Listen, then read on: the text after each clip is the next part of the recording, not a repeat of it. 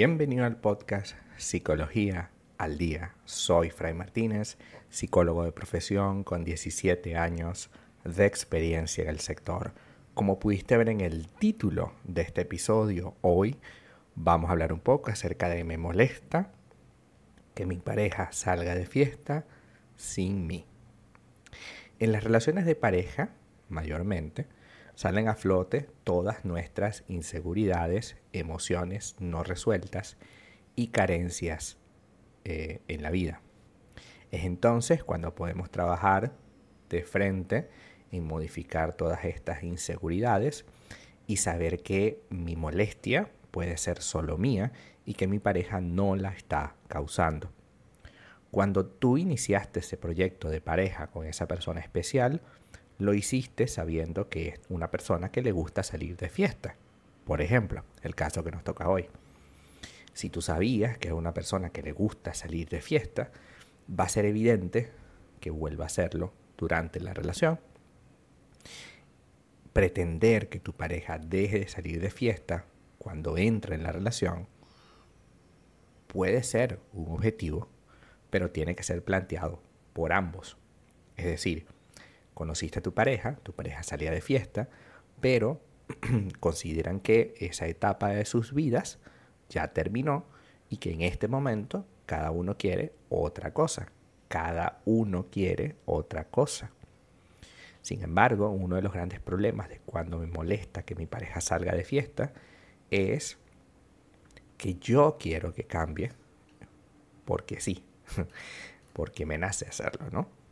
Muchas veces nuestra mente entra en pánico frente a la situación como la que tu pareja salga de fiesta, ya que nos podemos sentir inseguros, porque no tienes control, porque hay alcohol de por medio, porque hay otras personas. Es útil saber diferenciar si lo que sientes es desconfianza o miedo o rabia o celos.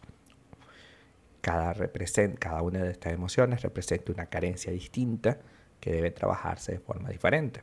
Por ejemplo, si tú sientes desconfianza cuando tu pareja sale solo o sola, sin ti, es porque algo habrás sentido o pensado. En consecuencia, la desconfianza sí es un motivo para tú pensar que necesitas para confiar de nuevo en tu pareja.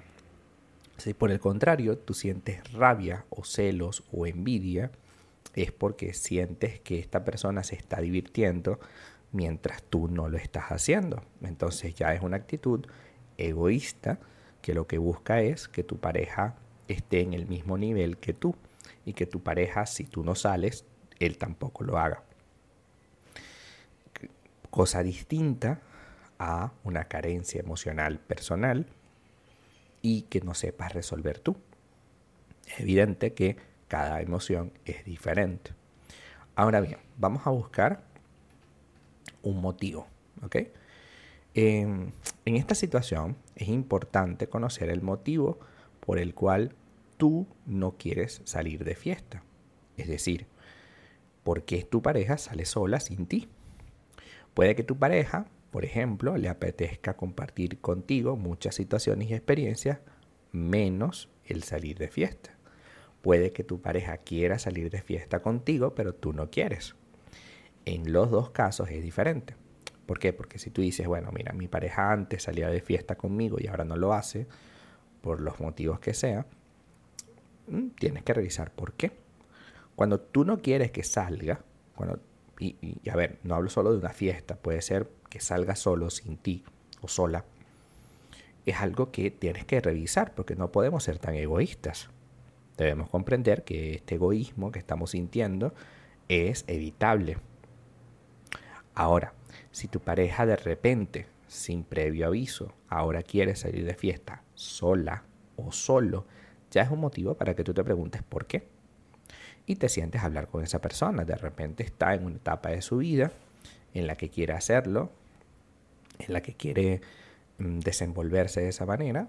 Ok, es válido, pero que te lo diga que te lo proponga, mira, me está pasando esto eh, y quiero hacerlo, quiero cumplir con esta etapa en mi vida que quizás no lo hice nunca, pero que te lo diga, no que simplemente lo haga y ya está.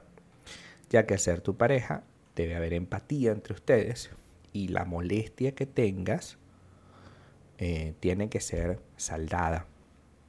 Si tu pareja está atravesando por una crisis que lo lleva a imaginarse ciertas cosas, por ejemplo, quiero salir de fiesta porque nunca lo hice, pues tu pareja tiene que hablar esto abiertamente contigo. No puede ser simplemente que lo opie y que diga yo puedo salir y hacer lo que me dé la gana porque yo soy una persona autónoma y adulta. Lo eres, pero tienes un compromiso al cual tienes que satisfacer. Entonces, entendamos que si mi pareja no quiere eh, conversar sobre este tema y yo estoy molesto o molesta porque está saliendo tanto o está saliendo solo sin mí, pues tengo que hacer algo al respecto desde ya.